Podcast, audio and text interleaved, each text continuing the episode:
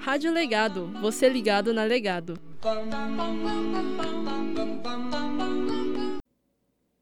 Olá, hoje estamos com o convidado Quito Castanha, professor da Universidade Mackenzie de Design. E hoje nós falaremos justamente do design voltado para pessoas com 60 a mais. O senhor, você gostaria de se apresentar, Quito?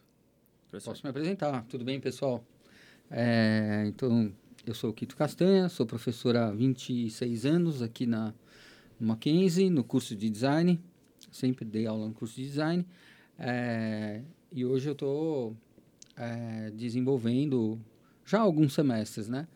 Mas hoje eu estou coordenando esse projetinho com os alunos do sexto semestre, onde a gente acaba desenvolvendo uma temática para trabalhar um, alguns conceitos de meta design e, e usar metodologias de design thinking e, e, e outros acessórios, né, outras caixas de ferramenta, uh, onde os alunos têm essa abordagem de tentar achar as questões, se envolver com um determinado público e traçar é, a problematização e a solução desses problemas sozinhos, praticamente, com a condução dos professores, somos em quatro né, no semestre, e, o tema que a gente é, achou importante trazer para os alunos é, é um tema que eles não têm muita afinidade, que é o 60 mais, né? O público 60 mais, ou seja, os alunos estão bem distantes disso, no máximo eles têm um convívio com os avós. Uh, alguns têm uma certa empatia, mas a maioria deles não tem. E hum. isso era um, um fator legal para gerar essa, é, esse estresse necessário para o aluno de design ter que se sentir desafiado. Sair então, da zona de conforto. Sair da zona de conforto, exatamente. Você pode, você pode dar uma introdução, assim, mais ou menos do que é o design para o pessoal que ainda não sabe definir? Ah, falar sobre design propriamente dito. Design é, é uma atividade é, multidisciplinar, né? Ela envolve vários conhecimentos, várias competências diferentes, mas um design, um design em, em si, a, a área, é, a praxis do designer é projetar, é criar futuro, é desenvolver soluções para problemas que talvez as pessoas não perceberam que vão existir. É, alguns já existem, são, são problemas onde o designer vai atuar de, de imediato, mas outros são problemas que ainda não existem e que o design pode responder de uma forma é, bastante é, futurista, né? trazer essa ideia antes de acontecer.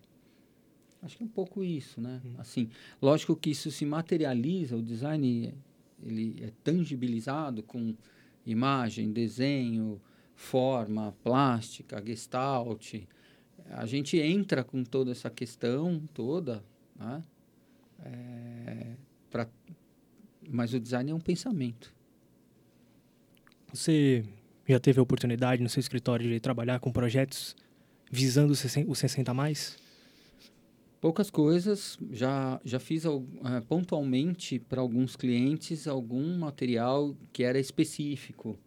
Né? Então, por exemplo, para uma academia, eu desenvolvi toda uma comunicação para um projeto que era um projeto Golden Gym, né? ginástica para terceira idade. Na época se falava terceira idade, hoje se fala 60 a mais. Isso é importante né? a gente perceber porque teve uma mudança é, semântica.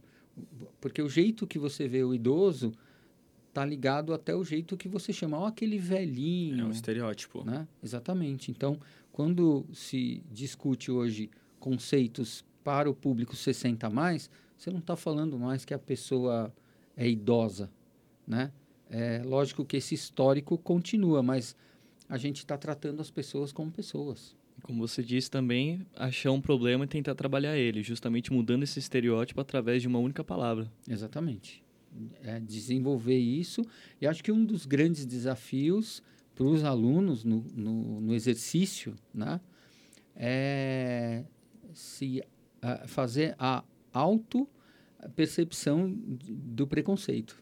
Né? Ele, ele perceber que ele está estereotipando, que ele tem um pensamento. Então a gente começa esse trabalho fazendo um, um, uma roda de conversa com todos os alunos, onde existe uma, uma metodologia para isso, né? Eu não vou explicar aqui a fundo, porque senão vai se estender demais, mas de forma rápida, os alunos acabam conversando o que eles pensam e sentem e, e vivenciaram até então com essas pessoas. E aí a gente vê muito preconceito, muito estereótipo, muita opinião formada sem muita é, é, informação coerente ou correta, com fontes corretas, oficiais. Então é muito interessante, o aluno acaba percebendo um, um universo.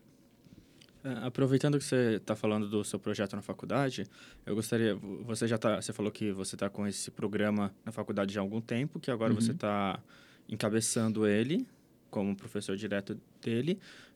Você pode falar um pouco como surgiu esse projeto? Sim, é, esse projeto, o projeto 6 é, era um projeto que era para trabalhar é, essa, essa visão é, diferente, um pouco fora da caixa, né? É o projeto do projeto, né? Então, aproveitando o, o, o, título do texto do Dijon de Moraes, né, que é um autor que, que a gente segue nesse, nesse plano de ensino.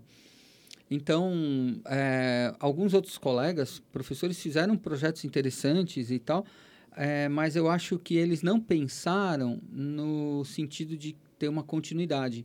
E eu, quando fui convidado para participar do grupo, eu propus isso. Eu falei, não, vamos trabalhar com o mesmo tema todo o semestre, porque a gente vai criar, assim, um, um, uma musculatura para isso, né? A gente vai, vai criar um corpo, a gente vai conseguir é, aprofundar mais a cada semestre dentro desse, desse universo e, e dirigir melhor essa, essa, esse protagonismo dos alunos entrar nesse campo. Uma autoevolução de vocês. É, e, a, vocês... e acho que foi legal, né? Assim, os colegas, lógico, que apoiaram e eles criaram isso junto, né? Eu tô, eu estou como coordenador, mas não significa que eu seja o, o criador disso. E daí, junto com a professora Andréia, com o professor Luiz, com o professor Charles, a gente já segue alguns semestres juntos. Já tiveram outras participações do professor Ivo, a professora Ana Paula, acho que participou também.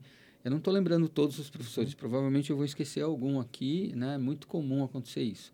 É, mas todos os créditos, por favor, para todos que Sim. participaram até hoje, o professor Marcelo também. E aí o que, que acontece? Uh, eu e a professora André acabamos escrevendo um artigo sobre essa prática em sala de aula, porque ela tem uma série de prerrogativas é, bastante atuais na educação, né? Essa questão do pensamento disruptivo, dessa quebra da linearidade do aluno, está recebendo um briefing, né? Ele não tem isso. Então, é uma coisa que é conhecida, porém, na hora da prática, acontece uma série de coisas interessantes. Uma série de, de situações pedagogicamente muito ricas para a gente explorar com os alunos. Eu acho que essa vivência é, que é muito rica. E a gente acabou fazendo um paper para isso, indo para um congresso na Argentina. Foi muito bem visto, discutido com outros colegas de outras escolas. Acho que foi muito legal também isso. Né? Isso vai trazendo para a gente é, é, segurança no sentido de falar, poxa, estamos num, tamo num caminho certo aí, vamos, vamos seguir essa trilha porque tem coisa boa a vi, a, por vir. Acho que, acho que é isso, né? Uh, uma outra coisa que a gente queria perguntar é, como vocês já estão há algum tempo, vocês já viram vários projetos interessantes. Se teve algum que depois continuou? Como... Sim, é, vários projetos que nasceram aqui, de certa forma, eles apareceram ou pelos próprios alunos, ou assim, alguém olhou aquele projeto, aquela ideia e tentou viabilizar, né? Então, uhum. tem, tem alguns, alguns projetos... É, eu vou citar um apenas Sim. aqui, é, que até no, com o pessoal do Maturi Jobs, eu vi eles discutindo isso, que era a coisa do Uber. Um Uber diferenciado, né? Ah, que sim. tem assim um trabalho de cuidador junto. É, é um meio termo disso né? Então eu- eu- recentemente eu vi isso Sim, acontecendo. lógico isso a gente tá no universo. As ideias elas estão eu acredito nisso elas estão soltas por aí. As pessoas vão capturando elas aí de alguma forma. E isso acabou acontecendo. Uma ideia que eu vi com o grupo de alunos há três semestres atrás há 20, há 30 dias vai, atrás, eu vi uma comunicação eh, de um grupo de pessoas trabalhando com esse diferencial no, no, no carro compartilhado. Achei muito interessante, assim. É, Eu também vi notícia desse Uber voltado para pessoas com 60 a mais e compartilhei com eles pro projeto. Eu vou, né? Eu vou. é, o eu, eu vou. Exatamente. Aí tem a brincadeira do vô, Sim. né, que eles fizeram. E esse projeto, é, é, é, ele, ele tinha até um, um nome interessante que era é, 60 e vai. né? Uma- fazendo uma brincadeira com o verbo de sentar, né? Você senta e vai. E era, era 60 e vai, e, é, o que os alunos tinham criado. Um nome até mais legal do que o projeto que está rolando aí, eu acho. Verdade, muito mais legal. Mais criativo. É, menos preconceituoso. Sim. Sim, sim. Ah, Tinha outra pergunta também, que agora com o aumento da visibilidade, assim, mais da importância também que a sociedade está tendo no design, você acha que essa população 60 a mais, ela está bem servida, assim, de projetos que estão visando Está entrando mais em foco. eles? Eu acho que é, alguns projetos são interessantes. É, eu acho que as pessoas estão começando a enxergar esse mercado como um mercado monetizado, um mercado forte, onde tem bastante recurso alocado e a gente vai ver daqui para frente muita coisa específica para para os 60 a mais. Uhum. Isso já já vai, O vai se tornar algo bastante requisitado. Em Londres teve até a exposição, né, de objetos, acho que foi em 2017, Uhum. Foi uma exposição de só objetos que iam ajudar a mobilidade para pessoas da população de 60 a mais. Então, isso é. Olha como é interessante, né? Você vê, os alunos buscam essas informações, então a gente funciona como um, um radar, né? Com esse projeto. Então, todo semestre a gente vai acumulando, a gente vai conseguindo ter percepções cada vez mais amplas de algo que parecia que era muito pequeno, né? Então, essa temática ela ganha muita robustez por conta desse processo metodológico que a gente implantou e pela linha pedagógica do meta design, né? Então os alunos vão peneirando, eles vão fazendo pesquisa desk, ou seja, buscando pelo mundo uma série de informações publicadas já eh, já oficializadas e vão trazendo isso, vai virando um né, um, um, um compêndio de informação gigante, é um próprio banco de dados sobre esse assunto para os alunos, né? E justamente isso, que esse museu em Londres, ele começou com esse projeto em 2017. Você acha que, acho que no mundo, fora do Brasil, assim, ele, a- o design tem mais relevância nessa parte, agora que o Brasil está começando a adotar isso? Eu acho que o design ele, é, é- ele está é, naturalmente ligado à cultura. É, e cada povo tem a sua cultura, o seu jeito de enxergar, a sua forma de ver. Então, embalagem no Oriente é uma coisa, embalagem no Ocidente é outra coisa. Né? Assim como essa temática do 60 mais é visto de formas diferentes. Tem países a que nós precisamos ter é, fila para idosos. Tem países que não têm fila exclusiva, mas as pessoas têm uma outra postura em relação a isso. Então você fica surpreso, fala, oh, mas não tem fila para idoso aqui, mas as pessoas dão lugar para os idosos sem precisar ter a fila especial. A né? Então acho que tem um processo cultural, educacional e sociedade. civilizatório, né? Acho que a questão da, da- do, do quanto mais cidadão o povo se torna, mais autônomo e menos regra precisa ter. Sim. Isso é nat- você vai enxergando isso em cada povo, em cada cultura no mundo. Uhum. Então, as respostas são diferentes porque as pessoas agem de forma diferente. Sim, teve inclusive um país agora, que eu agora não me lembro exatamente qual é, se era Espanha ou Portugal, que eles desenvolveram uma pracinha de parquinho assim, só que voltada para pessoas com 60 a mais, ou seja, ele tinha aquelas coisas para exercício, mas também tinha muitas outras coisas para, por exemplo, um jogo da velha, um jogo de xadrez ali para eles poderem jogar e conviverem mais uns com os outros, fazendo mais amizades. É muito interessante isso, né?